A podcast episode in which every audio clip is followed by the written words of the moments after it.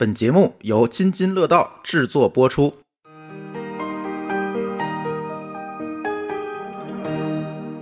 各位听友，大家好，这里是我们津津乐道品质生活的一期节目。哎，其实今天这期节目不给大家推荐这个东西了哈，这期节目其实想跟大家聊聊。移民，哎，当然也不是移民国外了，是移民天津。哎，为什么有这样一个话题啊？其实最近我们认识了很多很多的这个天津的这个新移民，就是哎，我把这个户口迁到天津了啊，人呢，哎，我发现天津也还不错，那算了，我在天津买个房就落户在天津吧。然后呢，跟他们聊一聊，觉得哎，似乎好像幸福感还可以，所以我们今天找来两位典型用户啊。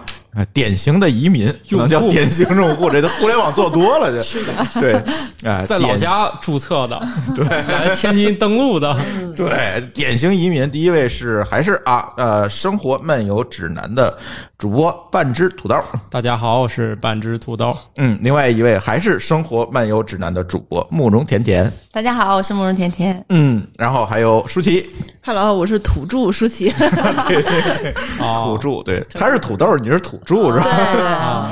呃，然后其实呃，这期我主要其实特别想采访两位嘉宾啊。首先从土豆开始，呃，我知道这个之前你们在做这个科托的时候，这个其实呃，我听你们录音应该是在北京啊。对，嗯，但是呢，突然有一天有人跟我说，你知道以前那个科学脱口秀的这个土豆吗？我说我知道啊。然后他搬家搬到天津了，移民天津了啊？我说不知道啊。我给你们介绍，这个是谁？这这人叫老袁啊。我给你们介绍，然后就拉一群，然后我们俩一聊，然后土豆同学住在我们家旁边的那个小区，隔壁啊。赶紧来，赶紧来！对，今天骑市政免费单车过来的。我们村里就是可以啊，用这个通对对对对，就二二百块钱押金随便骑那种，对，相当于随便骑吧。是的，然后。采访采访土豆，这个为什么要移民天津？心路历程啊，心路历程，我我想想，我这个是不是一个典型的啊？由于我买房的时候那中介告诉我，这情况还蛮多。嗯，呃，我是怎么回事呢？首先肯定是先有一段在北京的奋斗史。嗯，啊，这个奋斗史呢，显然也没有获得一个特别大的人生成就。啊，这个啊，可以坦白的说嘛，也没有达到某种能在北京随意买房买车。啊，就是各种，当然买车主要是条件不允许嘛，啊，你没有那个资格。当然买房是硬杠杠不允许，没有那个钱。对啊，跟我们一样。对，所以这个问题就在于，但老家又回不去了，是吧？嗯，我老家河南郑州的，嗯，因为这个常年在北京工作，工作几年，我一年来了北京，我到这也将近十年了。嗯，在北京如果适应了这种城市这种工作习惯的话，我中间还被外派过一段外地。呃，合肥，我就我就我就想想，我可能我离不开这个这个地方了，所以北京我就一直这样硬着头皮这样熬着，熬着也不是问题。我小孩都已经三岁四岁了，那你全家团聚就是一个问题了。我如果再这样不管不问，那小孩突然有一天都在老家都要上小学了，对啊，这没有解决方案。嗯，然后我有几个朋友，嗯，就是在天津的，当时甚至还不认识慕容甜甜老师，他们就向我推销这几位有土著。呃，也有这个移民来的，他们就向我推销说这儿其实还挺好。你要愿意经常去北京，你就去南站看看房。哎，然后有一天呢，就是就说来转一圈吧。我是那个想干就干，绝对不拖的那种。其实就是一九年年末，一八年年末。哎，我倒不清，一八年年末，一个顶着这个寒风，哎，就零下十来度，我就来看房了。看房呢，然后人家就说：“那你这个。”你这买不了，你又不在这儿交社保，然后这基本上就放弃了。说我在这儿交税行不行？他们说，哎，他们一查，竟然交两年税也可以买房。你怎么会会在天津有税呢？因为我公司是在天津，他之前公司注册在了天津，这是一个前景提要。不是在北京发工资啊？一是这样的，就是我一六年跟这边的两个朋友，嗯，就是我们自己做一家公司，嗯，然后公司注册在天津，嗯。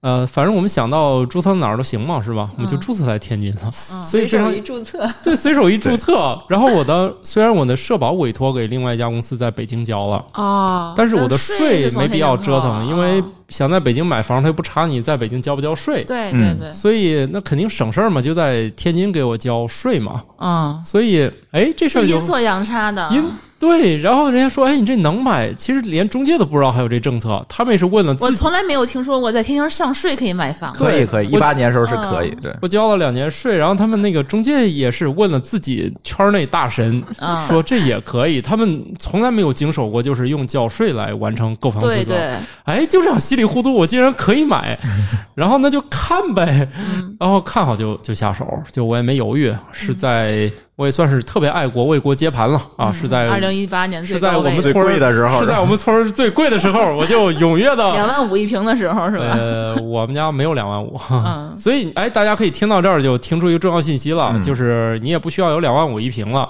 啊。我其实现在便宜了，现在可能一万八吧。我我那个 我 对扎心了。没关系，我是我这人想得开，我一直希望房价是下降的。嗯虽然我内心一直认为房价会涨，但我的愿望是降，因为你依然会在以后有奋斗下一套房子的目标嘛，是吧？房价涨对于我们来说，不炒的人来说，无所谓。涨不涨对，它降和涨，它解决的其实是我核心问题：我家有没有团聚，我小孩有没有来这儿把幼儿园上了，其实是这些实际的问题。大家不要太在意什么房价涨了降了，它涨你又不是炒它，涨你也没兜里多一分钱，你也不是投资用对，降你没有意义，降你也没法从人家那手里要钱。对，你有这个功夫，好好奋斗买下一套房，这才正经事儿是吧？啊，嗯所以就这挺意外的，然后就把这个事儿就给办妥了。嗯，然后所有一切事儿就直接加速了，然后我就让我媳妇儿辞职，老家工作不做了，就直接就来嘛。你想，一个家庭做出一个重大决策，就不要犹犹豫豫的啊，又想又这事儿那事儿，直接说辞职不干，直接就来，然后就来了。所以我们家非常快就就团聚了。对，从我在北京一下犹豫了能有多少年？七八年、八九年。就然后一就瞬为了等房价最贵的一刻 其实你再早两年，一一六年，你再你再这样戳，我就流血倒地身亡了 啊！比如说一六一七年，就是你上了社保，呃上上了那个交了税，其实也是可以在这边买的。其实嗯一六年有一个小插曲儿，一六年打算去武清那儿先来一套房，嗯。那可以蓝蓝印是吧？毕竟很便宜。哎，当时没想过户口这些事儿，当年想就是我还得在北京干，但是听说武清既然信儿消息这么多，啊而且就很便宜嘛，武清都是北京人，对，然后说去整一套，然后我就派我爸先来看了，因为我那会儿我要出趟国，嗯，然后呢，我出趟国回来告诉我你们不能买房了，然后这事儿就过去了。为什么不能买了？因为政策就是在一六年停的，哦那个蓝印户口政策那个时候停掉了对，也不是户口，就是我们失去了购房的资格。就是限购了，开始限购了，对。对，嗯所以说就在那么一个夏天，我爸这边看完房，等我从国外回来，也就是十五天的时间，嗯。然后这件事儿就变了，我也买不了了，所以就就这么一下，然后就我就跟天津就算第一次失之交臂了。那、啊如果那次买成，很有可能我思想也会松动，我就去武清了。嗯，啊，当然了，我现在觉得西青就更好，毕竟人守着南站，就说去就去北京了。嗯所以就我我觉得我就是一个，我既然想我就干，他要是行就行，不行就算了，就这个，然后就莫名其妙这事儿干成了。然后你还把户口给弄过来了，户口是这样的，由于我这个人吧，这个学习特别不好，我连个本科文凭吧，就也是个自考的这种，所以我不符合当地的政策。但是我为了完成这件事儿，我让我老婆辞职来呀、对啊，你让你老婆落就可以了她，有本科文凭嘛嗯，她来就落嘛。她落无非就是要求把工作辞干净，社保什么都都停掉，嗯就是你真心来就行，你只要手续没作假，我们家是真心来嘛，我就让她辞职，反正辞职就符合要求了嘛，就来了，来了就办了。这边的话，那需要再重新找个工作吗？不需要啊，你没有没有工作本身就是算是条件之一。对。如果你在别的地方有工作，你是不能移民过来的，其实没有工作是最很最简单的一种手续，因为我要表示我要长去长期的定居在天津，所以我把那边的工作辞了，跑在天津，现在失业状态在找工作，对。这是说得通的。失业来天津最容易，那这样的话，怎么还能把户口迁过来？你在天津的话，只有一套房，然后你没有工作，不需要房都行，你就迁户口不需要工作你呀，只要有本科学历你只要有本科学历嗯就可以了。他是海河人才嘛？对这个具体有哪些条件，我一会儿来给大家讲。我怎么记得对海河人才是需要有工作其实很简单，大家都误解了。首先，嗯首先就嗯，只要你有个本科学历就可以了。对，你有本科学历，他会认为你不不不，肯定容易找工作。你当然，如果你。如果你实门槛这么低啊、如果你实在不行，你有一个中专学历也行。我就特别尴尬，我的最高学历是高中毕业，嗯，中专他可以拿那个各种技能证书，什么三级前反，正中专也是可以的。对总之就是哦不要是个初中和高中就行对，啊。他他会有一些，总之就是条件宽松到好像也是有办法的，你在这边呃太复杂太复杂，啊那就太复杂了太复杂非常复杂了总之你就是特别简单，我让我媳妇儿在老家把工作辞了，她还是一个就医院的，嗯呃，然后把所有的东西都停掉。然后我们在当地查这个东西状态，确实变为就是已离职，就没有这码事儿了。嗯然后再把手续拿过来，然后这边就很快就其实就办好了，嗯，而且也不需要找中介，对吧？不需要。我觉得、啊现在有好多中介说我帮你那个啊办天津落户对，收很多钱其实你到大厅，现在都不用去大厅，现在有一个小程序叫精心办，啊，然后你再上提交就可以反了，就是反正这么简单。对大家第一不要误会说人很多，我可以负责任的告诉你，没什么人办这项业务啊。就开始那几天人确实很多，嗯就有一阵儿。后来就他有一阵儿是啥吧？他为啥有一段总有一种假假象说人很多？那一段他有一些政策上漏洞，嗯很多人还是不是以真正想来天津为目的，对他想钻那个漏洞，所以熬夜去排队钻那漏洞对嗯啊。就是我人又不想来，我又其他地方公务员，就想挂个户口。我想来这儿弄个户口。其实那些人就不属于正常，就是不属于想吸引的这群人。嗯然后他其实这政策本身倒没啥毛病，他就是说你要真心来，他这个政策上，呃，没什么门槛儿。嗯就是我们家就符合这种，我们真心来啊，所以就来了，没没有任何门槛儿。嗯呃，这项业务也没有什么人办，你就去大厅，最多取个号，前面最多一个人啊嗯，只要这件事儿没有什么特别大的波动，就是可能。呃，突然有一些什么变化，就是嗯突然要截止或者什么，只要没有，其实没有什么人办这项业务啊。我们一切都很顺利，所有的原因都卡在 EMS，就是记那些手续特别慢，啊、就是取决于快递速度上。取决于快递，因为快递寄一个邮政的速度，寄个东西要要五天，这其实也挺罕见的。就是以中国这个物流速度来说，啊，他从他从天津寄到河南，竟然要寄五天，反正也挺神奇的。呃，我们压缩到第四天，因为第四天我们自己自己取。啊，你要不自己取的话，每个快递都要寄一周。如果没有一周的话，非常快就办妥，真的不需要任何中介啊。但是你落的户，嗯，是落在哪儿了呢？落在房子西城区了？呃，我们家特别就在于，由于我是先买房了，嗯所以所以自然就落户了。对，交易过程也比较简单，所以我们很快房产证就拿到了，拿到是我的名儿，然后呃，只要我俩去那个我们我们村儿的那个派出所，嗯，拿着结婚证，张家拿房本儿，湾派出所是吧？对对对对啊，对，然后我们向民警声明啊、就是这一套手续，问他，你看我们这个能不能不经过海河人才那个集体户直接落这儿？然后他们也就直接告诉我们，不用绕那一圈了。就直接给你落了。对，直接给你落了，不需要先挂集体户了，你要有就直接落了啊、所以他们也精简了这个流程。一开始好像还说先去搞一遍集体户，然后再迁过来，然后对，啊、也不需要了。像我们家已经实践了，如果你的房产证先下来，那你的户口本就直接是印到那个上面，就不需要折腾了。嗯，他这个比较特殊，就是先有房，很多人是得先挂在集体户口，他有了购房资格，再去再去买房。他是天津户籍，啊有了购房资格，然后他去再去买房，然后再把集体户迁到他那个房子上对对。才可以。对他这个就就等于都是很顺利的就给他搞定了。我这个就是比较特别在于，它都是各种阴差阳错，就是都非典型的一些行为啊。嗯，一般来说，确实是这个逻辑不太对啊。以前是你先你先买房才有可能有户口，但是天津翻过来，就是你要买房，我先送你个户口嘛。那那那你小孩的户口和你的户口迁过来了吗？这很简单啊，就是，哎，对，这里有一个非常重要的知识点，很多人都误会了，我给大家讲一下啊。这边要求是这样的，如果呃艺人已经落户了。嗯如果你跟他你俩是一家子，就是有结婚证有小孩这种，小孩是只需要你俩在就是房主，就是房本上是我，然后我和那个就是户口本上的他。以及我们小孩这三个人，这手续怎么来的啊？他肯定先落上去了，他是户主对吧？他是谁我老婆呀，啊？他已经他是户主吗？对房本是你啊？房本是我，但户主是他，因为他是第一个建立在户口本上的人。他是第一页儿啊。这件事儿不容我们我们家没有户口的，没有人落过来。对，所以就是这事儿不容置疑，因为他写不成我名字，嗯所以我们家的户主是我老婆，因为她第一个迁过来的，户主第一页一定是她，对对对因为这本上没有第二个人。，对，对，小孩不能一步到位，嗯因为他自己成功落户以后，你们要向派出所写一份声明，他会给你一个大概的模板，你俩要把情况叙述一遍，是一个 Word 文档，你俩噼里啪啦把自己这段情况经历大概讲它一下。有模板，你往里对填就行。对，但是也不是很复杂，大概就是意思是你俩什么原因啊？为什么要来此地？嗯然后呢，小孩为什么要跟过来？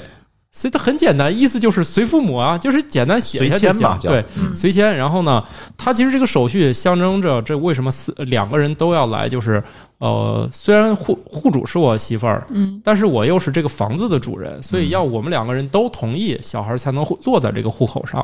所以需要我们两个人去面签，我们俩先 去去张家窝派出所是吧？对，去 我们俩要去面签，然后相当于我们俩都同意了。他他现场有录像啊，有有有那个什么手续啊，他呃他会给你那个发一个 Word 文档，就民警也可以加微信，他给你发一个文档，然后你自己咔咔咔一敲，敲完了把这堆给他，他看是行通过了，这件事得预约办理，这个不是随随时到现场，嗯这个要预约办理，呃约打电话呗。对预约也不是很严格，因为你已经加了警官信嘛加了警官拜就下对，加了一个警官的那个微信，他反正这套东西他先看过，说材料写的没毛病，这材料他能接收了，你再去打印，然后签名什么，到现场你给他，呃，流程也很顺利，因为文档他。第一，他给你的文档很清楚，你也照他写了，所以他看一遍也没问题。嗯。啊，我属于也比较喜欢认真审题的人。嗯，啊，所以我也认真看。出来了，你一直在读规则，感觉。对，我也认真读读，我也认真写，所以一遍就过。然后去的就是我们俩一弄就行了，因为小孩儿未是未成年，他不需要到现场。嗯。啊，我们俩可以决定他户口来不来。他来以后呢，我其实并不不操心我户口的事儿，因为我并不在乎，对，其实就为了孩子，孩子能来你无所谓。对我并不在乎。但是最后我为什么要迁过来呢？就是由于这个疫情期间，我生怕就是说我要回天津，别把我给赶回去了。啊，啊，对，属于外外来务工人员了。对我干脆，房啊，但是这样我。但是当时，但是当时由于这个情况嘛，因为防控，它肯定有有很多是，就是你不能用常理去思考嘛。嗯，我想，那我要回天津工作，我要待在我房子里，我防止他把我按照外地人员这个办法给处理掉，让我走。嗯啊，当然这个担心后来是多余的啊。但是我想想，我既然把这手续带来了，要不我就签了吧。啊，所以我就我就把我的户口也迁过来了。你为什么迁户口这么容易？就是我我怎么听别人迁户口说是得跟那个中天津人结婚七年才有可能哎，所以你看，我这儿要讲一个知识点。呃，如果你俩就是很多人误以为现在是改三年了，以前确实可能以前是七年啊现在改了。现在改三年，不就是所以所以这里面有个知识点，大家都以为说，第一个人登录到这个户口本之后，你俩要再再有三年，这个嗯男的才能签。但事实上，这个知识点是他这三年从哪儿查？是从你俩结婚证查，不查你的户口本时间。就说哦，户口本你结婚满七满三年就可以了，，所以说你只要跟这人满，就是不能新结婚的是吧？不管是在中华人民共和国任何一处登记结婚超过三年，他只要户口在这个本上，你随时都可以随迁的方式，就是进到户口本里。所以，哦所以我这个很容易，因为我跟他结婚已经呃远远超过三年。我觉得你应该给收我们听友咨询费，然后谁想移民的话，让他这不已经播出去了吗？对他这个方法真的是我们都不知道，我们听其实众都不知道。其实连我那个同事都不知道。他说：“啊那既然你媳妇儿这个户口都来了，啊，还有给我说，那你继续把那个什么东西你再攒三年，你按积分落户。”对呀，我们一直以为是呃这个。他他们说你要么积分落户，呃，在三年之内能搞定就就可以上。如果你想再等等，就三年以后。我说我折腾那干啥？我再过三年嘛，嗯是吧？我急啥？我家小孩签了就完了，我又不在乎我户口在哪儿。对，然后结果呢，就这个知识点。后来我有一天一想，不对，哎，为什么要求他来这儿落户三年呢？所以你一定要读规则，这个读文档，字眼去，嗯对抠字眼儿。然后他说，你只要你们结婚满三年，我就读到了是结婚满三年，不是第一个人落户口本儿之后，的三年，同时你们结婚三年，啊这两件事儿不可能同时发生。啊，当然了，极呃，除极极端啊对除极端情况下，那这两个事儿通常不同时发生。那大家绝大多数人都是审题不严，嗯都是以为都没人去探去，就对口口相传，口口相传，都以为第一个人来这户口本，第二个人你得三年。事实上，你俩只要结婚三年，第一个人来，立马你俩就可以完成手续。跟你你上这个户口本的时间取决于你跟这家派出所预约的时间啊，啊，因为因为这个你只要说好了，然后你俩又来面签了啊，就可以了。这次就弄我有老微信你都熟还不和你，儿子一块儿办？这次就弄我老公，所以弄我儿子的时候，我就被这个信息误导了。对，你就让他一块儿办过来如果当时啊，主要是主要还是我没有这个动力。啊，对，啊，就是我要着急办。如果这件事儿跟我挂钩，我早就审过题了。所以，所以就又浪费一次，所以就又去了一次，多来一次面签。警察都认识你了。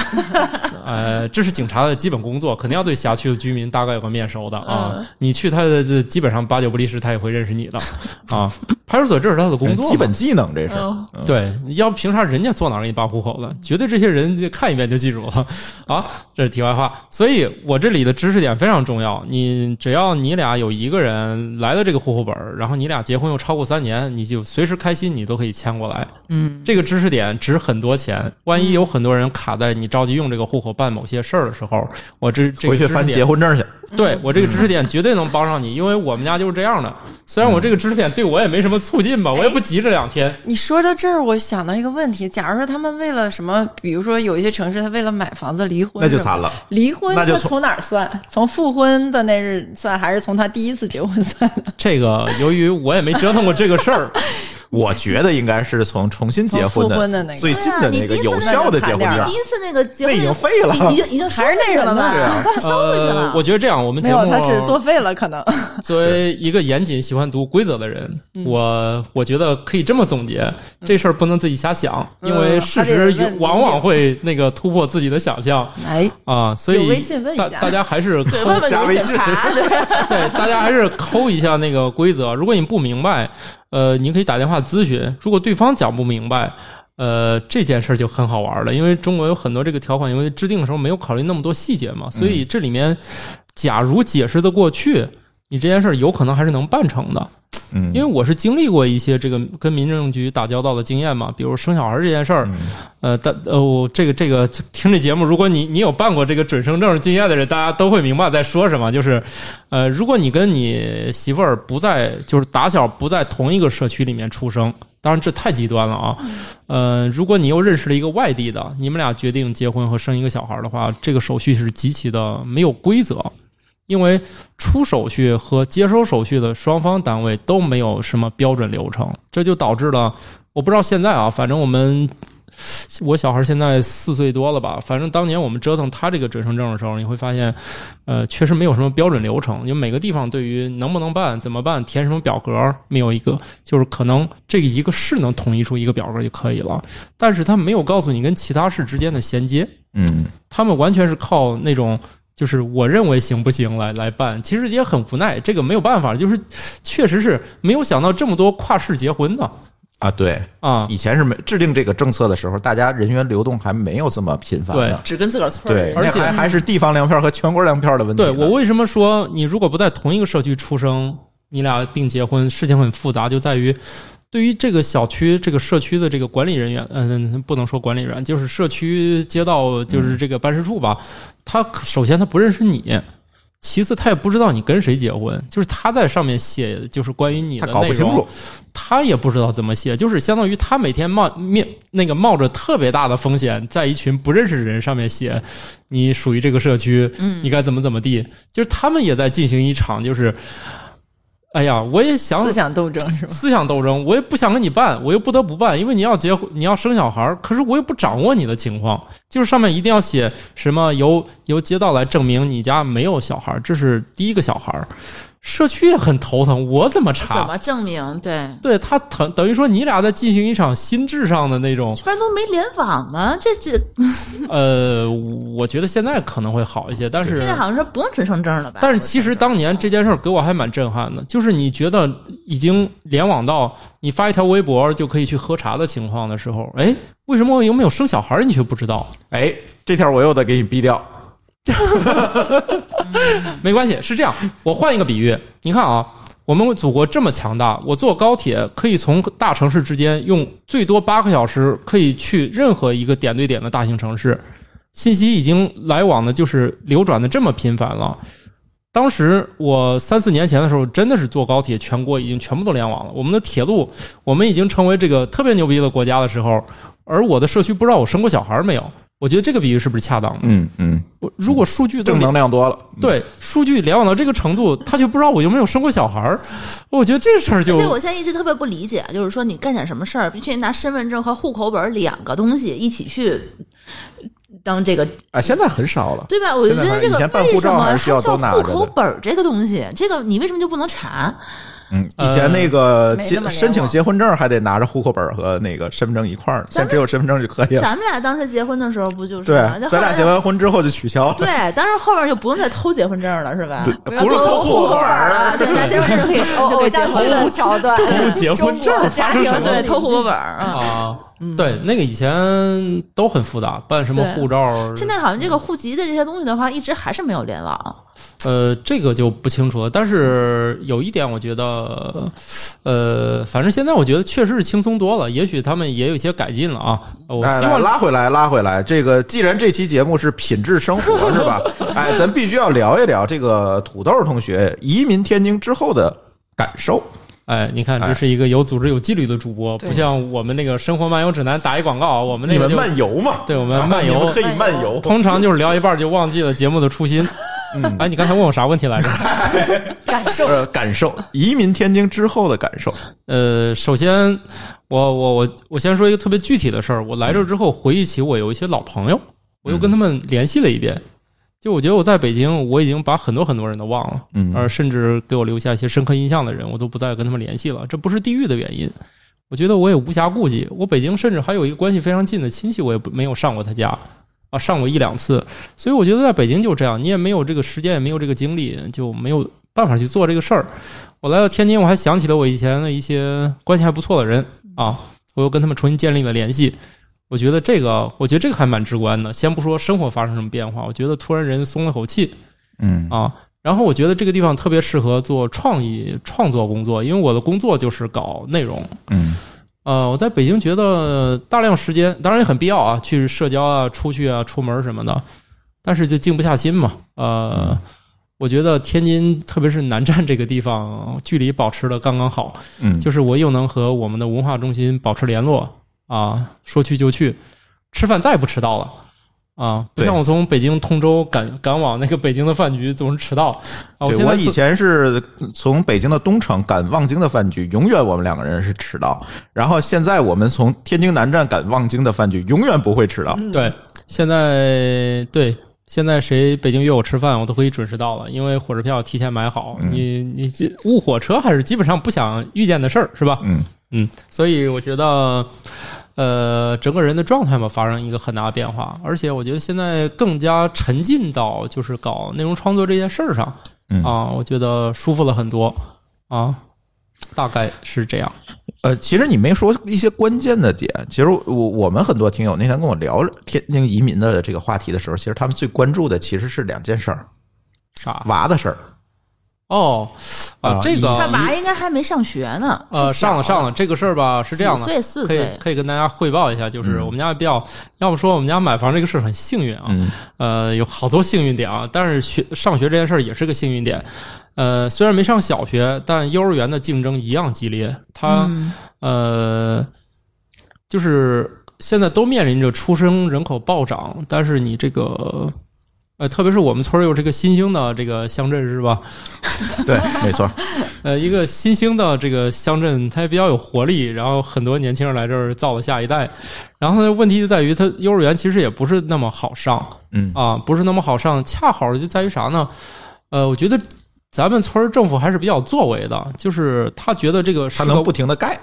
对他一个不停的盖，而且就是他有很多外地来的人呢，考充分考虑到这个群体的需求，他要求这些幼儿园都招中班和大班。啊，对，他不是说我啊不用从小班、小小班开始就对他每年都招这个，反正这些幼儿园的招生简章里面，他们每年都放出一个班的中班和放出一个班的大班，他保证，呃，就半截儿插进来也能上。对嗯。而其实吧，半截儿插进来根本没有什么竞争，因为中班和大班没有人上。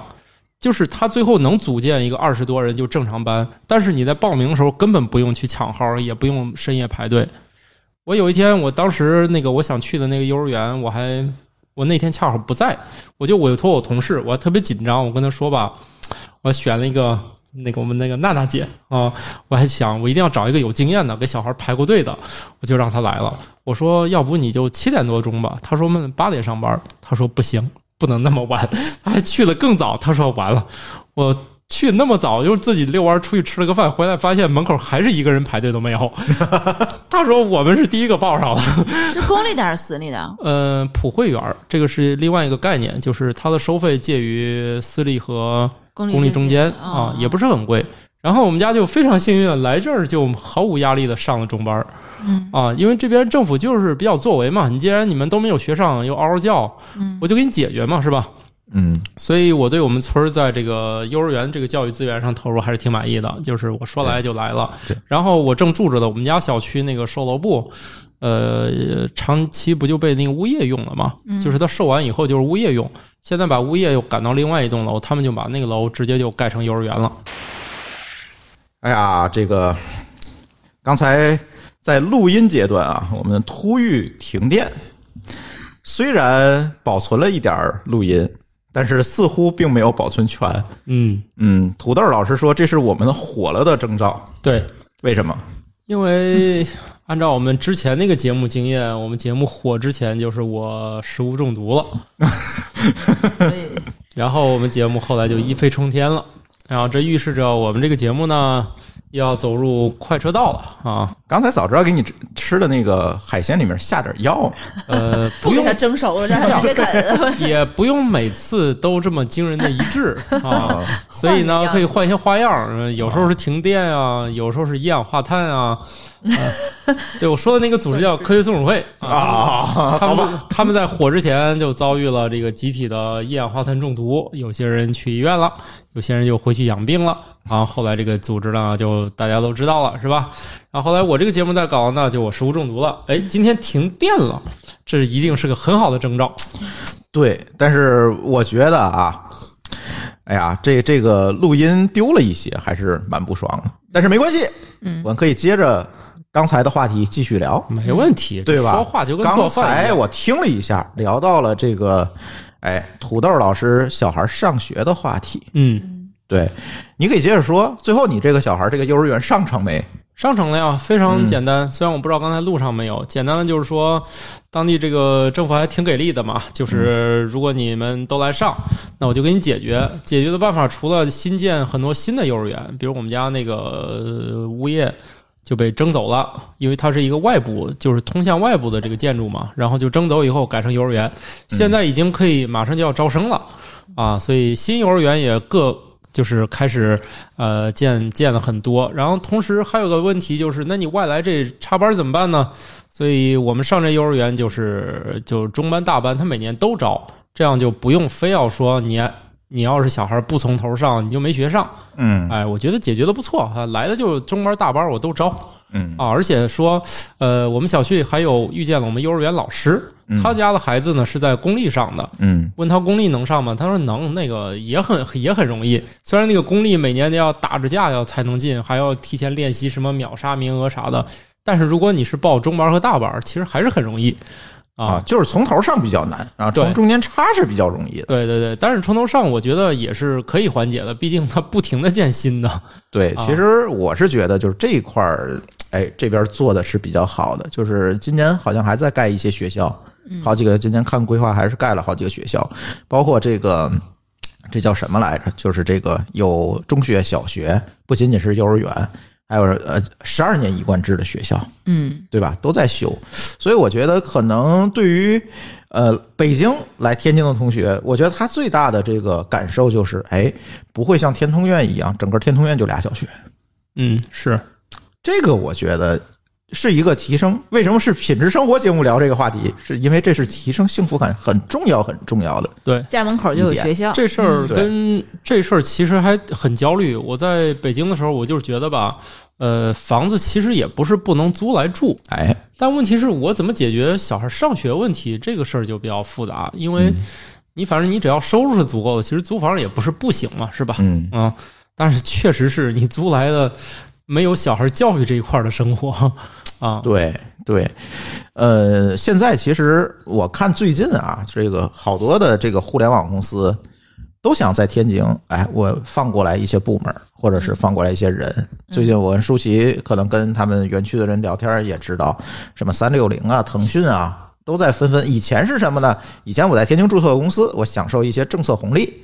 来今年开发票，哎，对，开发票。嗯，但是今年呢不一样，就是他愿意把一些部门，为什么？是因为其实跟着这个互联网成长起来的第一代的开发者嗯啊、程序员，就这些人、产品经理等等这些人，现在都到了小孩要上学的年纪。啊，你们码农竟然有女朋友还结婚了，舒淇，你一定要解释一下这个问题，哎这是一个偏见。我这个就是一个招骂的话，耶！你看节目的你小心我们给我小心我们的那个码农粉们去给你评一星啊！这个评是评三节目的，我说给他们评一星啊，他们叫 什么？他他他不代表生活漫游指南，他没走。推出去。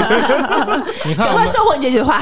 你看我们刚才节目已经聊到理性的时候，突然被我们就搅浑了。你看效果特别好吧？这个咱这个节目吧，不怕就是有人骂，就怕连知道都没人知道。对这个，其实我是有感受的，因为我我们去年帮助那个金南区的阿里云创新中心有做过一部分，因为我自己本身做投资嘛，帮他们做过一些那个就是科技企业的引进。其实现在大家的态度还是确实有很大的转变，就是一是就是到了上学的时候，二是说那边的生活成本确实也比较高，嗯，然后呢，那个到这边来的话，嗯，这个幸福指数要高很多。像我们投资的一个企业，也是北大的那个学生做的，然后但是现在发展的非常好啊，是一家无人机企业。他那个在北京当地，他做很多测试都受影响，而且啊，他不能飞，不能飞什么的，然后那这是个大问题。然后离他的生产基地也很也也也很不方便，然后同时他的员工吧，去去哪儿租那个房子也都是很贵的，然后来到滨海新区，我的天，给整整给一栋楼，对，然后那个，因为它确实发展的非常好。滨海新区有航天城，你随便飞，就是干这个。他就是给政府，嗯。就是这次包括疫情，就给政府做那个什么智慧城市管理啊，嗯嗯然后这个隔空，因为它是国内唯一的那个就是无飞手，嗯。没有飞手去做全自动化的这种工业级别的管理的，嗯。这个就是智能巡检，这个做的还挺好。然后他创始人现在特别踏实，就已经在那边就是买房子，然后结婚，然后他的员工也都在那边那边买房还还还不限购，对，有一部分就是北京给借带过来的，就是我一开始想说可能不容易，其实你像，呃虽然说南方的很多城市可能哈这个更富裕一些，好像这个政策更好，但是比如说尤其是北京的一些企业，它管理的半径毕竟还是长哎，对，啊，就是很不是那么方便。那如果说天津差不多，或者比它哪怕给的这个其他政策少一点儿，但是它的这个方便性也是比不了的。对，所以我觉得现在确实不少互联网的公司会这样考虑，起码你有一个一部分，比如它的研发或者一部分的部门放在这边，对他会给你很多政策，这个政策的话，在北京的话，你是不可能拿得到的。也没有很多了，但是是北京是没有的。对，北京是没有的。北京注册一公司的也很麻烦，有的时候开个户都很麻烦。对，但是嗯你要真的是科技型的企业，其实政府还是挺花力气的，嗯就是给你资源呀，然后给你支持啊，给你地方呀，他不花钱，对对然后员工幸福指数就很强。然后他们像那个那个谁，陈方平他的那个偶像乔布斯嘛，他就特别希望自己的企业里头有一个很大很大的图书馆，然后现在就满足了，然后特别开心，然后员工们也很开心，然后在里面还有打球又干什么的，就是哎就在北京没有这样的。哦，想想湾区那些公司距离之间也特别远，我还一直以为就是湾区那些公司嗯，都离很近，结果每家公司都要开很久的车才能到另外一家公司，好像地理位置也没有限制互联网的发展，是吧？呃，其实硅谷当年能够起来，其实就是因为离市中心远，哦，便宜呗，对。然后他又是斯坦福的地，就是半卖半送，我去做孵化，其其实是这样起来。如果它硅谷起源于这这些事儿起源于那个旧金山的当趟，那这事儿就别干了，那肯定它也起不来，因为它必须要有一个哎物价呀土，当然现在硅谷贵了哈，必须要有一个物价土地相对低一点的地儿，能够真正的去把这个行业这个产业养起来。其实是这样，哦就是你在北京，你会发现大家都在赶，都在往前赶，就非常焦虑、非常紧张的往前赶。因为你一旦你今天没有什么进展，那今天的房租我找谁去？是，而且问题是现在你你你程序员都在那儿是吧？大家怎么生孩子，无法响应国家人口的这个政策是吧？生孩子还是可以生的，生为什么不能生？生是可以生啊，那你嗯后续问题怎么解决啊？对啊，还是上到高中如果有户口的话，在海淀还是可以的。不过在海淀关，键你要在海淀，我是觉得吧，这个话题可以听我们拼娃时代的那期节目，我们聊过哦海淀的学生们，对其实也很难。那不是有个笑话吗？我就觉得吧，我要有个海淀的房，我自己也是崩溃的，是吧？嗯，要不你想一千五百个单词在美国够用，在在海淀不够用，不够用故事 对，确实是这样。海淀的妈妈们太可怕了啊特别可怕就是人人都特别焦虑，因为你觉得你很勤快了吧？你再看隔壁的那个，就觉得我不配。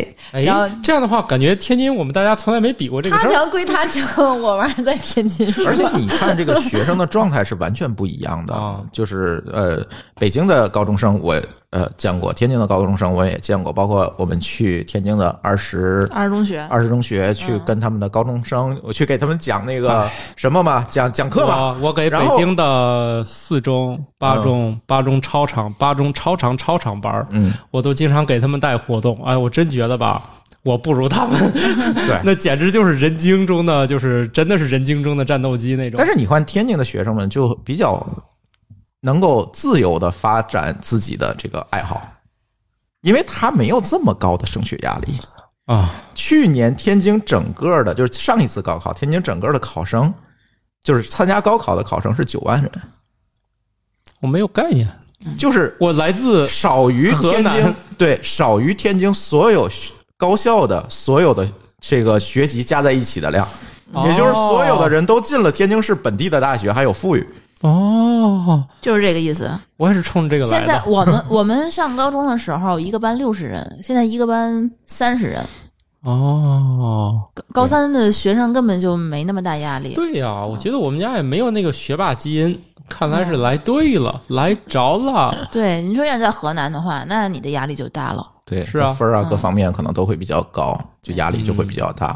哎，这些都太远了。我们我是觉得吧，小孩生在海淀有海淀的命，生在西青有西青的命。嗯，生在顺义有顺义的命。哎呀天哪，对，我们都聊过。对我我我觉得这倒这倒没啥。我觉得最直观的还是大人本身的感受吧，毕竟小孩是被动生长嘛，是吧？嗯嗯，家长创造什么就是什么，就是他也并不知道有一片学区叫海淀嘛，是吧？嗯，嗯没错。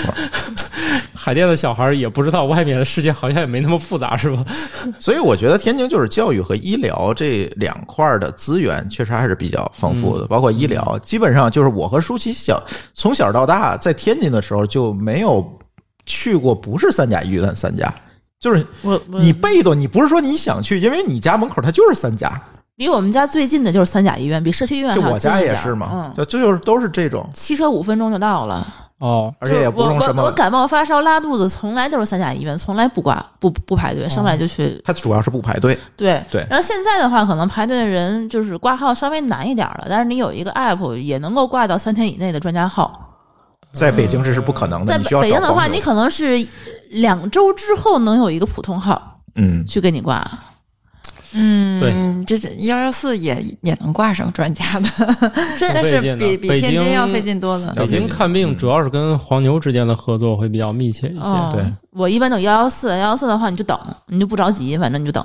或者你找一些银行，如果你有很很就你得想各种各样的方法。对我之前在北京看牙也是，最后还是我的银行替我解决了挂号的问题。对要不实在是牙疼你就躺着，就是牙疼这个事儿最烦了。对，就是因为你疼，你想马上挂号，它就是没有号，没有你怎么办？什么都没有。嗯对，最后就选择去像咱上次去那个北大口腔的那种，这四呃私立专家号，对啊对对，啊，就是那种我我最加后钱可得。当然是这样的，由于啊，对，这是另外一个故事了，是吧？我听说呃大家都有银行卡嘛，他有一些就带这服务。终于在深夜，我拿起电话问银行，你能不能给我解决这个号？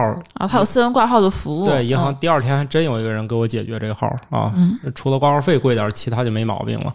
哎呀，这真的，我在北京我就觉得吧，就千万不敢有病，因为我不知道咋办。非常费劲。嗯，嗯没错，今年也是，今年我跟舒淇回来，回到天津之后也是，其实别别看我们是土著哈，其实我们的感受和土豆是差不多的，嗯就是压力一下子就小了很多。嗯，嗯这个如果你们离开很久，肯定已经觉得就就不一样了呗。嗯，对，而且呢，其实刚才这个慕容甜甜说到这个问题，就是关于企业这边的问题呢，一会儿咱可以多说几句。但是其实，在聊企业问题之前，我特别好奇的想问一下这个。先问土豆吧，因为呃，慕容甜甜是人家大学毕业之后就是天津户口了，嗯是吧？嗯，嗯，那我想问问土豆，嗯，你对天津人怎么看？就是你作为一个哎移民天津的人，那你对本地的土著怎么看？坦白的说，我不认识几个。哦，住对都是 非本地出身的。我我觉得你像我周围这几个算南也不算哦也算也算，他从小就在这儿了。嗯我我没什么感觉，因为我觉得我周围这群人跟好像都是跟北京就是来往特别密切，嗯，我不太认识那种就是纯在这边就是就是你跟天津本地人接触打交道非常少非，常少。嗯，我觉得我、嗯我倒可以说两句哈，因为从小呃不是不是从小，就是上大学，嗯然后班里一半儿也都是天津人。嗯嗯嗯我觉得天津人对家的那种眷恋是是在全国应该也是数一数二的，嗯就是嗯真的。包括我先生也是我们同学嘛，就是他是天津人吗？他是天津人，哦然后我我们当我当时是当时大学毕业，我为什么户口在这？就是大学毕业第一份工作在天津，嗯，然后在在当时的一个非常知名的地产公司，然后后来但是他也比较动荡那会儿，嗯，其实那我知道是哪家了。呃，对吧？嗯嗯，然后呢，就那家，然后呢，后来我就觉得那个其他的其他的企业让我感觉都太过于慢悠悠了，我就我就很想去北京，因为我我在天津不不过也就是读四年大学嘛，没有那么深的感受。然后我而且我就觉得我们的同学们那时候给我的感觉就是他们的父母早早就给他规划好了，以后呢买房子就就给我买一个小区，最好上下楼，然后孩子我也帮你们带了，然后呢你就踏踏实实的去干你自己的事情吧。然后我我当时是不太理解的，我就觉得这个好门都出来了，越远越好。然后你这样你不就少了庇护，然后自己得奋斗嘛。然后当时就去了北京，然后我先生没办法，然后第二年去的。其实这时候他们家里人是不太不不太太愿的。意的，对，你想好多这个想他们天津传统家庭都对对对，是这样，嗯很多人是能考清华北大，他也不去北京，对就在天津天，就是天大南大。然后我我天大毕业的嘛，后来他的同他的朋友们，就是我先生的朋友们，就也也大家都是好朋友嘛，他们都觉得呃他为我牺牲了好多。嗯，你看家里人可能也会很反对，就是你看去北京离家这么远，然后天津人最远的，对，天津人最远的边界是杨村，对，就是我们之前有一个同事啊，天津土著人说最远的地方去的就是北京，再也没去过更远的地儿。哦对啊，说你看把人三十好几个人了都给留在了这么远的家乡，你看为了你这个牺牲多大呀？然后，然后我们的那个就现在的公公婆婆，那时候叔叔阿姨嘛，就是其实也是挺不解的，然后就觉得家里都这么舒服的日子。对然后去那儿，然后租房子跟别人合租，你们怎么想的？然后就那时候是不理解，但是现在你可能随着就是年龄的增长，嗯然后再加上真的是有家庭啊、嗯什么这对些有孩子啊，你就会发现啊，原来跟父母住住对门确实挺幸福的。然后就是为什么要跑那么远呢？后来也是因为，就是因为当时大学毕业的时候留在这儿，户口在这边。我们当时想，等我们真的有孩子那一天，那个可能户籍制度都取消了吧。然后结果发现太过于乐观了。然后你你在北京是能上学，因为我们在那边已经生活、工作，包括他孩子在那边读幼儿园什么的，买房子都在那边，呃，已经很多年很适应了。后来、等到你上小学的时候，你就面临这个选择，就是你你没有户口的话，你你上的学校是很有限的，对。就你能看上的基本上而且也不一定真的能上。对，然后你嗯。还得把天津这边给断了，必须得证明你在这边没学可上，嗯然后在那边才有机会，还不一定能上什么样的学校。反正你看上那些肯定上不了。嗯。然后再加上可能我们家也有些特殊的，就是呃，孩子的奶奶是小学老师，哦，但是他是绝不会去北京的。啊，对所以呢，就是各种考虑，我们当时在天津站附近去买的房子嘛，这样也是为了方便。跟你们的想法一样，你们在南站也很方便去对对对北京。对对我们在天津站，因为天津站离他爷爷奶奶家也就一公里多一点，就嗯就很近了。嗯呃，然后我身边的同学，不管是男生女生，真的就是特别的恋家，所以你看天津人一下班就早早回家了嘛，然后，呃，然后而且他们呃骨子里是那种，就是挺乐观、挺好玩儿，然后而且很就是自己，嗯。很容易去满足，很容易就能体会到生活当中的很多乐趣，嗯，一点都不焦虑。嗯，然后就大家觉得一进一下北京的地铁站，就高铁站，你就觉得一一直一张紧张的气息哈焦虑来了。对，一一到天津来，风一吹，你就感觉马上就 轻松下来了。所以我觉得天津人的骨子里那种，呃，就是惬意感吧，还有那种嗯轻松感，还有那种对家的眷恋，还是挺明显的。嗯，舒淇你觉得呢？我觉得差不多吧。我觉得大部分就是我朋友天津人的话，一个是不愿意动，嗯，随波逐流，我觉得还挺挺挺那什么的。就是另外一个就是说听父母的。大部分的话就是，包括我觉得我上完大学的时候也是，比如说该找个什么样的男朋友啊，该找个什么样的工作呀，呃，是是，包括是说你安家安在哪儿啊，这这个很多的家长自己就会愿意去帮你安排。对，嗯他也不管你需要不需要，你你喜不喜欢，他就会事先都都替你想好了。如果你这个孩子不按照他这个方向去想的话，他会觉得你这孩子怎么怎么这样？这 孙鸟，这么不听话什么的。然后我的朋友呢，其实也很多都是怎么说呢，安于现状呢，就是认识很多很多，嗯、没怎么换过工作的。哎，像我的大学同学，真的就是这么多年毕业了，就一一家公司一直干。对，包括我可能刚毕业的时候，有很多朋友就是就是在外企，那个时候能嗯零几年进个外企还挺好的，然后就发现他们十几年就一一直也在外企，包括那个时候我当时。也是在外企，我认识的那些同事们都是在这个公司一干干十几年不带动的，哪怕他的工资其实不是特别高，但是他也觉得这个是一个比较体面啊、比较一个稳定的一个一个工作吧。嗯对，大部分人还是比较喜欢这个。嗯，然后还有还有就是说，他们对生活怎么说呢？很会生活，不得不说啊，很会生活。比如说讲究吃，讲究玩儿，嗯我们刚吃完，讲讲讲究休闲什么的，就是感觉他们生活的这种平衡，在他们的生生活里头占很重要的一个部分。嗯但是在北京的话，就很少有生活，我觉得。对你去个地儿好几个小时，是的，对，一出门啊进去三个小时还一堆人没了。对。聚餐能八点到齐就不错了，嗯。对匆匆忙忙吃到九点半，回家就十一点、十二点对，干不了啥了。第二天就得七点钟就起，就出门什么的。对，在天津的话呢，一般情况下，你晚上叫人吃饭，我觉得几乎就是随叫随到吧。反正也不远。对，反正你一叫，一般能凑个几个几个人过来，大家晚上都没什么事儿，感觉，嗯，就这种感觉，嗯是就是知乎上有一个帖子，就是讨论这个问题的，说为什么天津人是这样一个状态？嗯我觉得有一个回答，有一我不知道那人是谁啊，但是我觉得他这个回答就是我还是比较同意的。你不能因为这些事情，你觉得天津人不求上进或者怎么样？其实这个东西就是完全是历史和现实共同作用之下产生的一个结果。嗯如果我们先讲历史的话，天津历史上是什么？天津历史上是一个码头城市。码头城市讲究的是什么？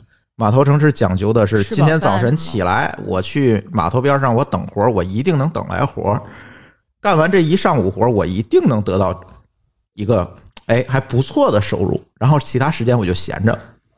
你像天津的这个三不管男士，这这些当年的这个娱乐行业，相声为什么会在天津搞成这么火？哦就是因为这些人干一上午的活儿，下午他就没事儿了，嗯，他就消休闲娱乐去了。嗯这样才造就了天津这个所谓的这个曲艺摇篮嗯这样一个地位。其实北京也一样，但是北京那个范围就相对比较小，就是天桥那一带，对，其实也都是这样。那到了近代，天津又是什么？到了近代，天津是一个工业城市，讲究的是什么？讲究是集体生活。我去这几个厂，天津有几个比较著名的厂，是吧？什么？棉纺一二三四，嗯对吧？这个天托啊，这都是集，呃，天津重型机械等等这些企业都是非常大的这种企业。基本上当年给大家灌输的是什么？你进了单位，单位管一切，对，你不需要想太多。嗯这就造成了天津人在历史上一直是，哎，就像刚才这个你们说的这一点，就是他就形成了这样一个性格的特征。而到了现代，为什么这些孩子们更不思进取了？你会发现他没有思进取的理由。如果他在天津待着，他没压力啊，那房子多便宜房子便宜啊，两万块钱一甚至家里好几套房也有，土著嘛啊！对对，啊。然后我我你说小孩教育有什么压力？刚才咱说了父母也都有父母都有退休金，因为都是那个集体时代下来，他都有退休金。这有病的话出门就三甲医啊，院。对，你说他有什么压力？嗯，他他他练家，我觉得真的现在过得挺好的。可以理解。你说他去别处干什么而而？且你发现了吗？天津，我觉得我认识的朋友都生二胎，对二胎比例特别高。他怎么就那么多人给带得过来？你在北京，你见过几个生二胎的？有，嗯，但我觉得很少。因为北京的话呢，几乎都是自己带。自己带问题是有一个小孩儿，他的代价也特别大。代价非常高嗯。对，嗯嗯，你你见你很少见过，就是说在北京上班的话，就是一家六口一块儿带孩子，就就就很少这种啊，嗯人家也住不开。是，但是天津的话呢，你父母可能都住的不是特别远，嗯，所以说照顾两个孩子，然后双职工也没有什么特别大的问题，嗯，顶多可能需要再买一个学区房，顶多就这个点儿问题。对嗯，对，基本上也就是它没有特别大，真的没有特别大。你说学区房这个东西，它也不是必备的。你不买学区房，反正就放养也行你。们聊这事儿吧，我觉得不太实际。因为这里面有个最大的 bug 是，你们假设你们的父母都已经全部都在天津了，其实这种情况对于很多人来说，它没有什么参考价值。呃，对，这因为咱解释的就是天津土著恋家这件事儿嘛。因为那个对于我我来说，我的情况就跟这儿天津是一样的。如果你的父母他都是这种稳定工作下来的，就是家里其实是完全没有什么负担嗯啊，也会由于家长的努力，你们家就是由于换从老破小换到一套新房子里，在这么几十年当中也是有可能的。所以家里自然而然会有第二套房，然后家长都有退休金。其实很多城市都是这样的对，啊，这个倒不是一个天津特有现象。嗯但是你又说那个曲艺发展这一块儿，我认为应该是从这儿来的、对，啊。我就是觉得这个假设，可能很多城市都是这样。就是如果家里有这种情况的话，他们可能都不太愿意出去是，啊。我家也曾经假设我不会离开郑州，但是很多城市并没有像天津这种地位，比如说它直辖市，它本身自己就自身是有优越感的，他不觉得去别的城市有会更好。但有一些城市，对吧？他父母是有工作啊，然后也很好，但是他可能觉得我的城市好像我还我不够一线，是吧？我还再奔一奔。嗯，而且天津的地理位置是独一无二的，就你离北京这么近，对，这这个这个非常好。这个你跟他能够相提并论的地理位置也就廊坊了吧，对吧对吧？那那就又是不一样了。是嗯对，而且廊坊的教育资源，你的医疗资源。不是，廊坊它是个地级市，也没法比。对，主要是我觉得吧，天津这很多这个优势，很多人对它没有认识，没有，就是嗯它是一个虽然听起来很有名，但它对它没有存在感非常低的一个，但是大家对。对大家其实并不知道。对哎说了半天，天津是个什么样城市，大家脑海中没有概念。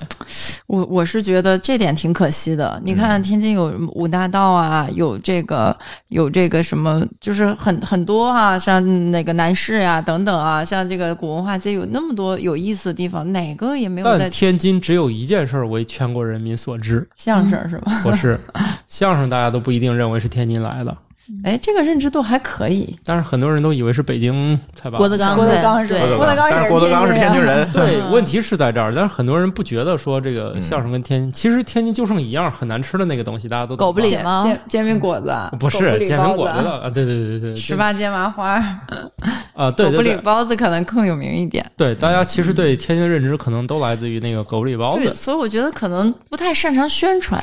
是嗯，真真的，你像什么重庆呀、成都啊，是吧？你真的去他那网红景点，觉得可能还没有天津好看的。真的，天津有很多那些特别有风情的地方。而且有有很多人，包括我爸，对天津就留在，比如他年轻时候来过一次，就留在了那个时候的印记。嗯。然后可能在那个时候就不太好，天津那阵儿是不太好，天津那阵儿有一个笑话嘛，就是那个这个还不是说你父亲这个年轻的时候，就是呃两千年九九年两千年的时候，就是流传一个笑话，说这个拉登要炸天津。然后开着飞机来说：“这不炸过？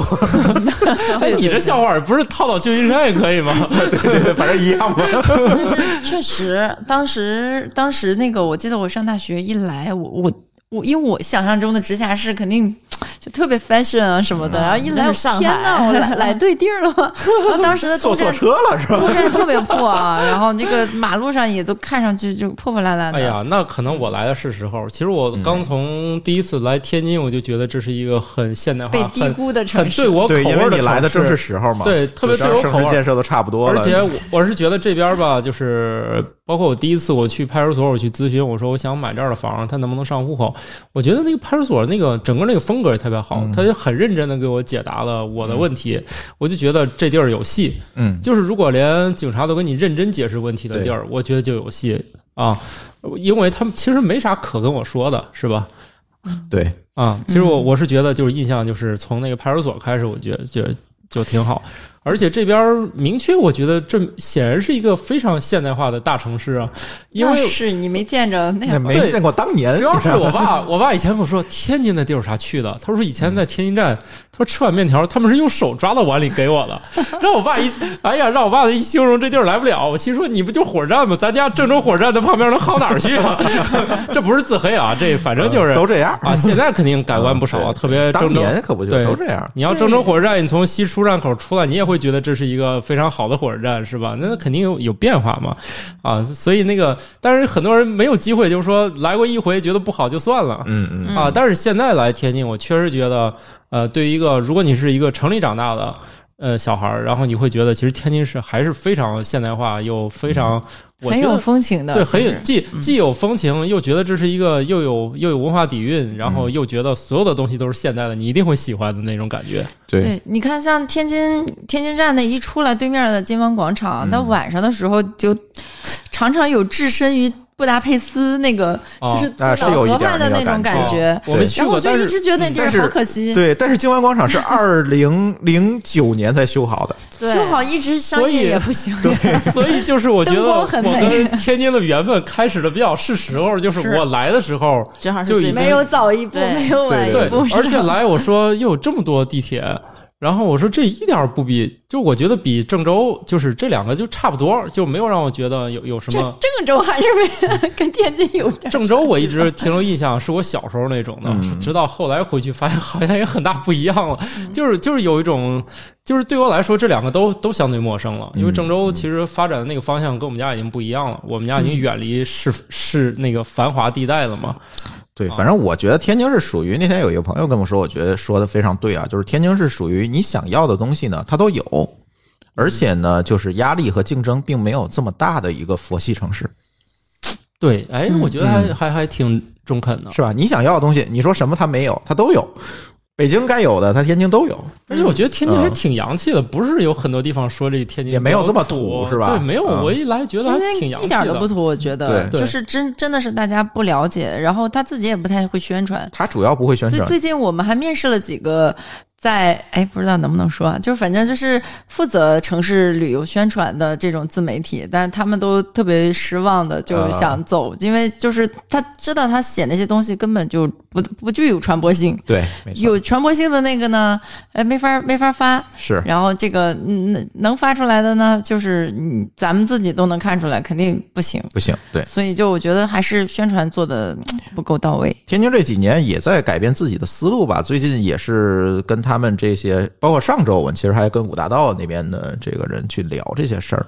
他们现在慢慢的也在改变思路，也该知道说怎么做才是对的了。但是呢，往往有的时候在这个行政体系下面，它就没有这么快。是是是，真的。，今年他也是在说要做什么网红城市啊，我看有有这些东西没。没没没说那么明显啊。呃，他就没有这么明显。你一旦做个活动去五大道试试，就不干了。他们但是你去洪崖洞试试，那他们特别欢迎。对对，所以我觉得这还是观念的问题。观念问题，嗯，哎，毕竟是北方。对，哎先把口号喊起来，这件事就有可能了，是吧？嗯连喊都不让喊，就真没戏了。真的，我这么多年，我在我在天津读书，然后又在北京十几年，然后那个我，从来没有在五大道坐过马车。去年我也没有，我才我长在五大。道，我都没坐过。去年我朋友来，我坐了一趟，后来又来个朋友又坐了一趟，我发现坐两趟两趟的感受都不一样，还感受还挺好的，你就有一种时光之旅的感觉，就其实挺好。我说，哎，其实这种活动特别有意思。你像我们去欧洲是吧？那些古老的城市也都有这种马车，它它其实是行走的历史，对就这么好的好玩的东西，就大家好像都不太知道，然后天津人啊，本地人也不知道，对，天津人。特别从历史上，从他这个传承上来讲，他就特别讲究两个字儿，叫实际。嗯，他觉得坐马车这事儿是属于花架子，不实际，没用，哦，哎所以他、我家先生就是这种想法，他就是这个想法。他从来没去过。对，因为天津历史上他们是个制造业城市。除除了码头之后，它就变成了一个制造业城市。他讲的是我得出这个东西，我得把这东西造出来那。感觉都是骗你们外剩地人。下的这个情感类的消费，他认为这个东西都没用。嗯，但是现在这个时代不就是审美红利、情感文化消费的时代吗？没，错，但是北方其实东北更是这种情况，他追不上。是吧？对，哈尔滨怎么样？哈尔滨我没去过，我嫌冷，就一直没去过。应该稍微还有一点。我我准备哪天做做心理建设，然后去趟加拿大。夏天去加拿大。对，你可以干这不得到更冷吗？我回来我就没压力了吗？跟你说，哈尔滨先去加拿大锻炼，你先去对冰岛啊什么的也也可以啊嗯，是，啊，所以我觉得这是天津人在骨子里的那些传统，造成了现在很多我们目力可及的一些问题。啊，嗯了破除这些观念嘛，我就觉得就是来来玩一还得需要趟，新移民。我对，没错，破除这些观念是需要新移民来干，对，而不是本地人去一个是。这个，一个就是其实天津来玩一趟，天津呢，第一个我认为消费不高嗯，啊，真的、呃吃的也很便宜。是这样，我举几个例子你们你就是大家都熟知的那些酒店，就是在其他城市会很贵的，其实来天津都还好。嗯，对对对，啊土豆老师对这个深有研究。，对对，酒店以店后都可以专门做一期节目。但是我要告诉你一个消息，那个世界上最便宜的瑞荣庄已经关张了。呃，玉龙庄不太了解，我就是觉嗯得那个哪儿，我特别想推荐那个，就是 那个那那个就是河边的那个酒店叫什么？叫瑞吉那个。啊，瑞吉，如果你住在那个地方，晚上你看那个真的特别特别，而且很便宜，呃，对，真的非就是常便宜。就是你你没有啊想几百块钱你没有想过瑞吉竟然可以在摆上说话对，啊，所以这个还很意外。另外，你们还有一个叫什么的酒店，它就是建在那种老老建筑上。难道是啊，利顺德嘛。利顺德？对对对，啊我觉得这些个是很有都利顺德我一直不敢不敢住，是因为我觉得它会闹鬼，就历史太久了啊。。主要我就觉得，你像天津这边，就是又能结合历史的，又是特别好的这些，而且它嗯价钱竟然是在全国当中，它它属于中下游这种感觉。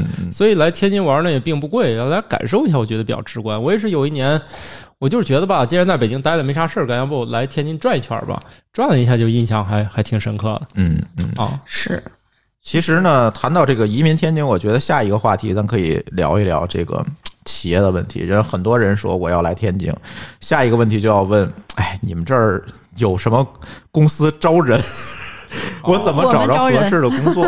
其实我们也在招人。其实我就是特别想说这件事情，就是到底作为一个毕业生，毕业之后应该去北京还是留在天津？比如说天津高校的毕业生，那还是去北京先锻炼锻炼吧。哎啊，我也是这么看。先去北京接受一下。其实说实在的，有句话，嗯，哎，我反正我跟我媳妇儿聊过，我说有时候我经常感觉吧，嗯，像你这种，我不是贬义啊，我就是心平气和谈，我总觉得他在我们老家工作这么多年，但是很多时候做事风格，我觉得也不过是北京一个实习生。从那个嗯思路上就觉得吧，哎，怎么还会这样想？我觉得北京实习生一年基本上锤炼完，他就不会再这样琢磨问题了。然后我就觉得，既然在老家工作这么多年，为什么还是这种感受呢？就是很多处理问题这个思路是极其的那种原始啊，对，是这个问题。就是我其实一直在说，很多这个刚毕业的同学们，就是经常会问我这个问题：我是在北在北京去去北京发展，还是说在天津找一个工作？我一般都会告诉他，你先去北京锻炼几年去。对，先折腾一下。去北京或者是别的大城市，你折腾完了，你的视野、你的做事方法其实是会完全不一样的。对，它天津呢，我们刚才说了它这么多好处，它但是它毕竟是一个没就是服务业、第三产业，它没有这么发达。尤其像我们很多听友都是做互联网行业、做开发的，那就没有这么发达的一个城市。但是这句话要分两面来讲，另外一面就是说，如果你在呃北京、上海这些一线城市积累了足够多的经验。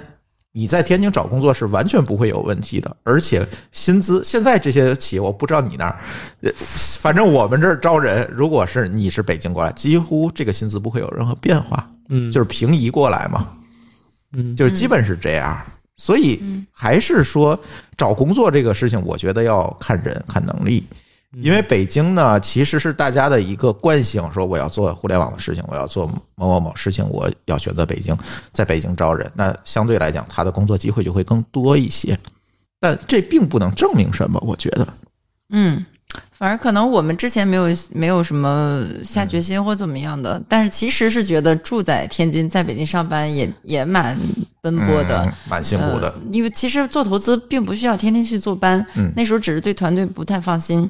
后来经过这个 疫情之后，发现这个云办公也是没什么太大问题，尤其是做投资的，反正你就是看项目嘛，你也不是说一定要坐在那儿物理空间。嗯然后反而就是我们现在做的这个项目，我们就在天津设办公室。然后我们经过前段时间招聘的经验之后，发现就我们想做的这个事情，还是得是真真的是在外面练过的练过的人新移，民，你在或者是本地是找不到。对，或者有一些，比如因为疫情，就突然觉得家里人很重要啊，我还是回来吧。嗯嗯但是他的眼界啊、能力啊，还有他的这个，就是稍微还是拼搏一点的精神吧。嗯我我觉得还是得练一练，不然的话，他没有见识过那种强度，是吧？那种可能你像阿里那种，是吧？十点、十一点还灯火通明的，嗯，就是他没有见过这个的话，他可能真的是是这个创造力差一点，上进心可上进心会差一些，这个其实很重要。对是是，对，所以今年其实也有很多的企业。那天这个呃，这个高新区的这个领导找到我说，我们突然意识到这个云办公没有问题啊，那我们为什么不把北京这些企业弄到天津，让他们云办公呢？对吧？生活质量提高了，他也没误事儿啊。对，对吧？最近也是这个。跟他们一直在频繁的聊这个话题，我发现大家慢慢的通过这个疫情这个机会，嗯我觉得好像明明白过来一点，哎，觉得领导明白过来就有希望对，。第一个是领导明白，第二个确实也有很多企业找我说，哎，我是不是把公司放在天津啊？啊，我是不是说我为了降低成本也好，我为了给公司，比如说我今年我融了一千万，在北京呢能活半年，在天津能活三年。对吧啊？那那我为什么不在天津？现在的现在怎么来定义成功？就是你把别人耗死了，你就成了嘛，对对吧？对，啊、看谁能熬到最后对。吧？是吧？你搞投资的肯定清楚这件事情，啊 对吧？所以我觉得新移民在这当中肯定起到了中坚力量，因为毕竟在北京习惯了，我就是这种精神。嗯大家今天这事儿干不完，十一二点也就不走了，是吧？因为你干不完，那大家就等着，就等于是没事儿干了，对吧？对，所以必须干完。哎，这把这精神带到这儿，我觉得还还挺还挺重要的。是的，嗯。是。然后而且在这边真的是交通成本低了很多，哎呀，低太多了。就是二十分钟就到家了，然后就是就是你路上也能省很多的时间。对。对我来天津之后开上车了，起码起码能买到车牌啊。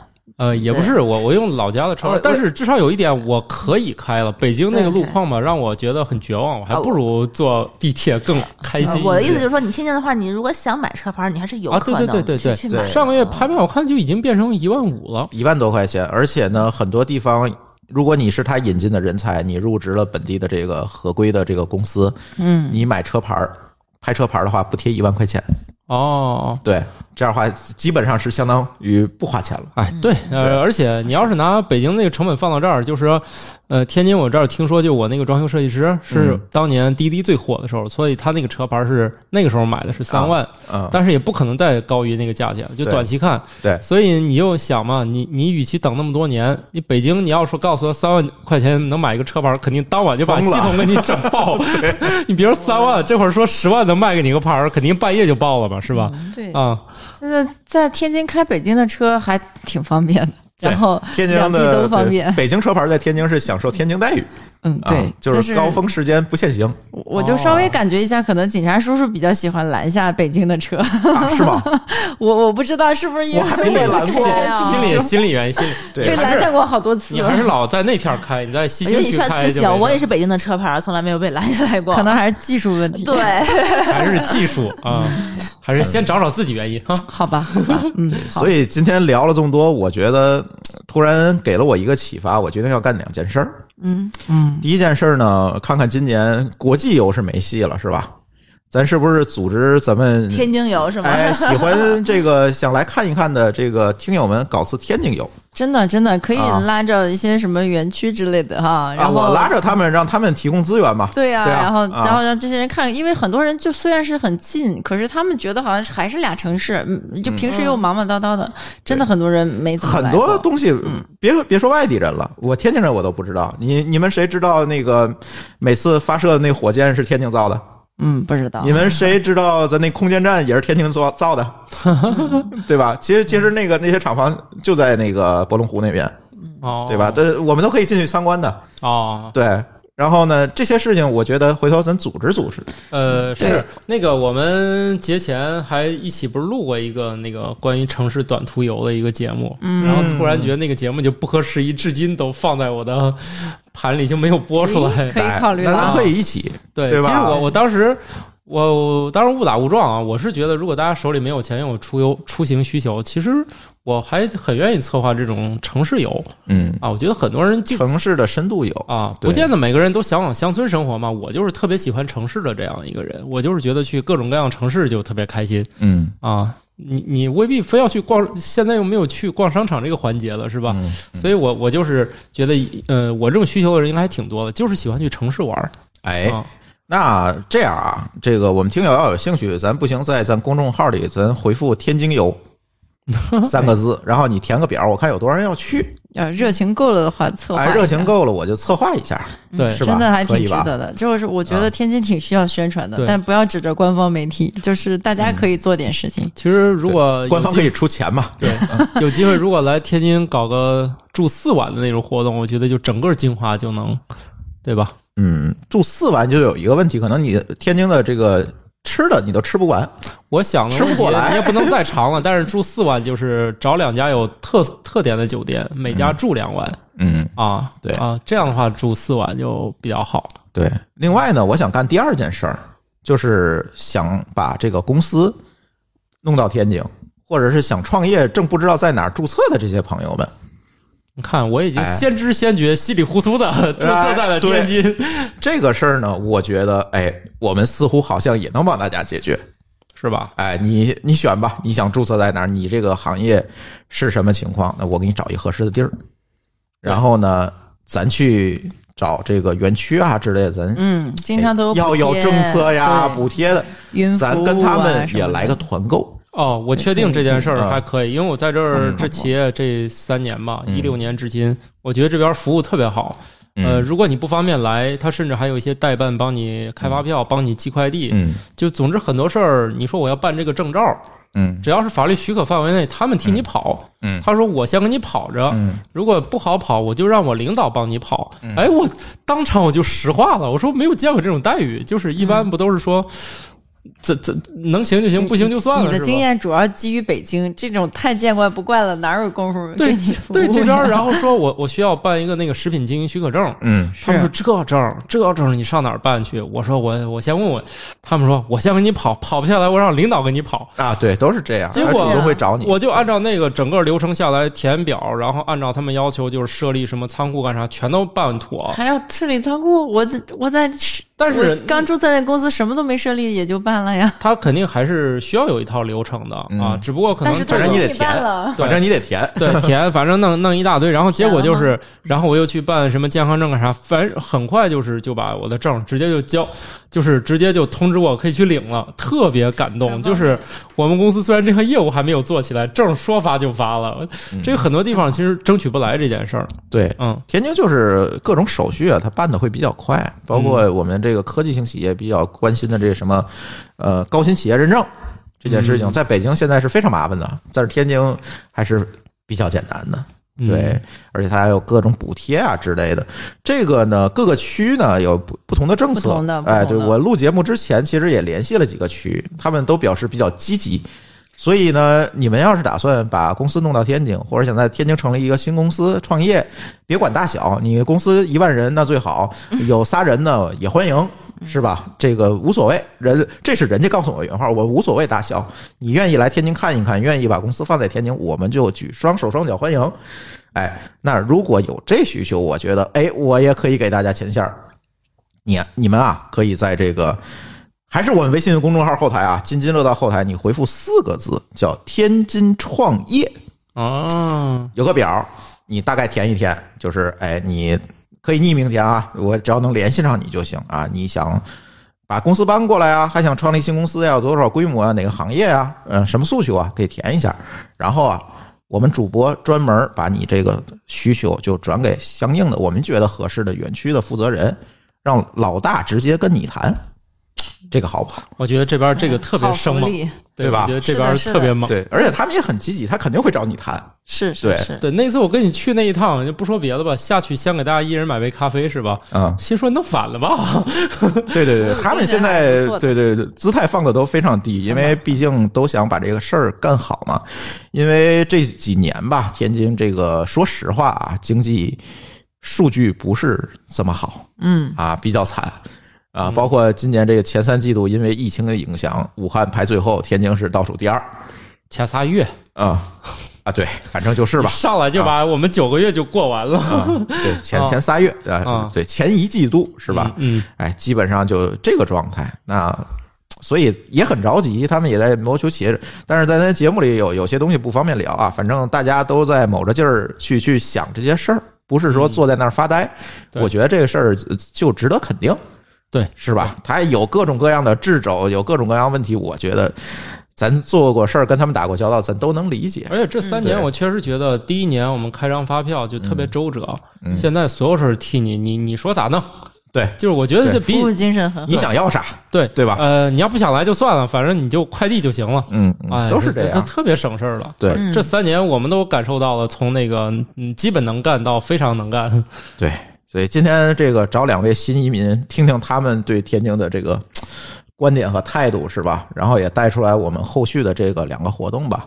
如果你想来天津转一转，那你就回复“天津游”，在我们的微信公众号里。如果你想把企业弄过来，那你就回复“天津创业”啊，然后各种哎，把你信息告诉我，对我们看看怎么搞一搞这个事儿，是吧？对，包括今年我也跟那个博客公社那边谈了，今年这个博客节这种文创的活动，可能也会在天津嗯，去好好的我们弄一下，看有没有这条件吧，可能还要看疫情的情况。嗯，如果有条件的话，也会把这些文创的活动咱一起就是宣传宣传吧，总不是一个坏事儿，我觉得。嗯呃，外界对天津有很多很多的这种刻板印象，是吧？什么？我我觉得知乎上就是天津黑已经成为这个政治正确了，你知道吗？就是说天津排外，哎，我就特别不理解这事儿。这个这个是真的是纯纯属谣言哎，纯属谣言因为天津从历史上来讲，它就是移民城市，它排谁外去啊？而且我感觉啊是被很多天津本土给骗来了。对啊而且很多天津本地人特热情，哪怕他他天津话你听不懂，他也会特热情给你讲这个讲那对对这个这个我确确定完全是谣言，我能来完全是天津本地人把我忽悠来的。他不光不排外，我觉得这边还挺愿意忽悠外边人来。觉得你来就是就是感觉我就是对我们特别认可，对我们成了，又骗一个来。我会真的就是就是他们那种骨子里那种可能那种乐观吧，他他也会把他的那种热情啊那是种是是，它会传递给你，对对对，他真的是很很喜欢，就是对跟你聊一聊啊你要什么的。去什么某海之类的地方哈，如果以前以前你还是在打出租车的那个年代，你感觉吧，这个不用专门去听相声，你上出租车就可以听了是。是是，然后这他们那个每个人都感觉都跟在全程说相声一样，但是现在都改改做滴滴的，没这氛围了啊。那人说那个相声演员在天津也要特别努力，不然的话，人民群众的水平就超过超过他们。了，这是真事儿。对对对对对对，嗯，嗯，所以嗨，呃，聊这期节目也不是说我们非得作为天津人往天津脸上贴金哈，问题呢也不少，说实话，嗯，对吧？问的包括这个经济数据啊，这些大家的这个观观念啊，这些东西，我觉得、呃有的可能就是北方城市就都都这样，天津可能由于经济不好，它就更明显一点。有的呢，确实是历史沉积。这个有的话呢，不太方便在咱国内版的节目上说了就，啊啊，对吧？大家都明白就好了，对吧？但是呢，也不能否认下面的这些，因为今年这几年天津一直在搞这个所谓的干部年轻化，就不能否认下面的年轻人真的很拼。包括我们认识的像舒淇的那些同学们，他在这个一线的这种社区，嗯街道确实非常非常拼，比我忙多了。说实话，我挣的比我们少多了我认识。所有的公务员都比我要累，对，啊，公务员群体现在感觉赶上那个对那个大厂们九九六加班的那个那个强度了。对，所以也是给客客观的给大家聊一聊这些事儿吧。嗯，对，因为好多节目我看最近都聊天津啊。啊，是啊日坛什么的，对对对，但是我觉得我们作为一个起家于天津的节目，不聊不合适吧？嗯啊，是吧？所以嗯所所以我们聊一聊这些事儿吧。大家也可以给我们留言，告诉我们你的想法嗯。嗯，行，那这期节目咱就先聊到这儿。呃，也感谢二位天津新移民的这个参与。呃，也希望我们后续能够有更多的节目能够录给大家。对，好的，我们那个节目叫《生活漫游指南》。又来了，此处应有硬广，是不是？我把你节目链接放收 note 里，好不好？啊，可以的，可以的。生活漫游指南确实也是扎根天津的。对，对其实是我来了之后，这也是我来了之后，突然觉得我的创造力又又重新恢复了，重燃了你的热情、啊，对对对对对对，嗯，对，所以我们确实作为新移民，还是很爱这座这座城市的。而且，因为咱们经历过在外面看到的这些东西，和自和对自己可能还是很自信的情况下，你综合一考虑，其实天津还特别适合对在这边生活创业。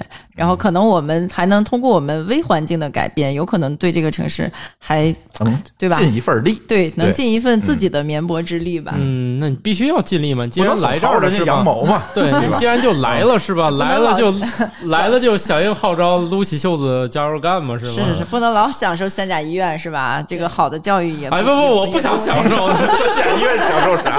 我不想享受也是医院。能不享受就不享受。件嘛，对对对对对，就是这还。是挺好的。还有这么优美的环境，就是希望能让大家能看到更多真实的天津，可能都要对，别总看那个知乎上的天津，是吧？对对嗯对，而且我们村里还有特别大的公园，特别啊好。非常大的公园。对好的。好的，行啊，那我们就这期节目先聊到这里，感谢大家的收听，我们下次节目再见，拜拜再见，拜再拜见。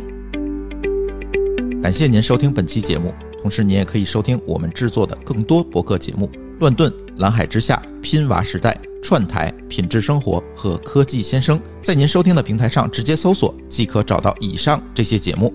我们鼓励以购买替代打赏。如果您觉得我们的节目对您有帮助，欢迎以购买周边产品的形式来支持我们。关注我们的微信公众号“津津乐道播客”，天津的津，欢乐的乐，道路的道，进入周边产品菜单购买即可。如果您愿意参与我们的更多讨论，可以加主播的微信号 d a o 幺六零三零幺，加入我们的听友群，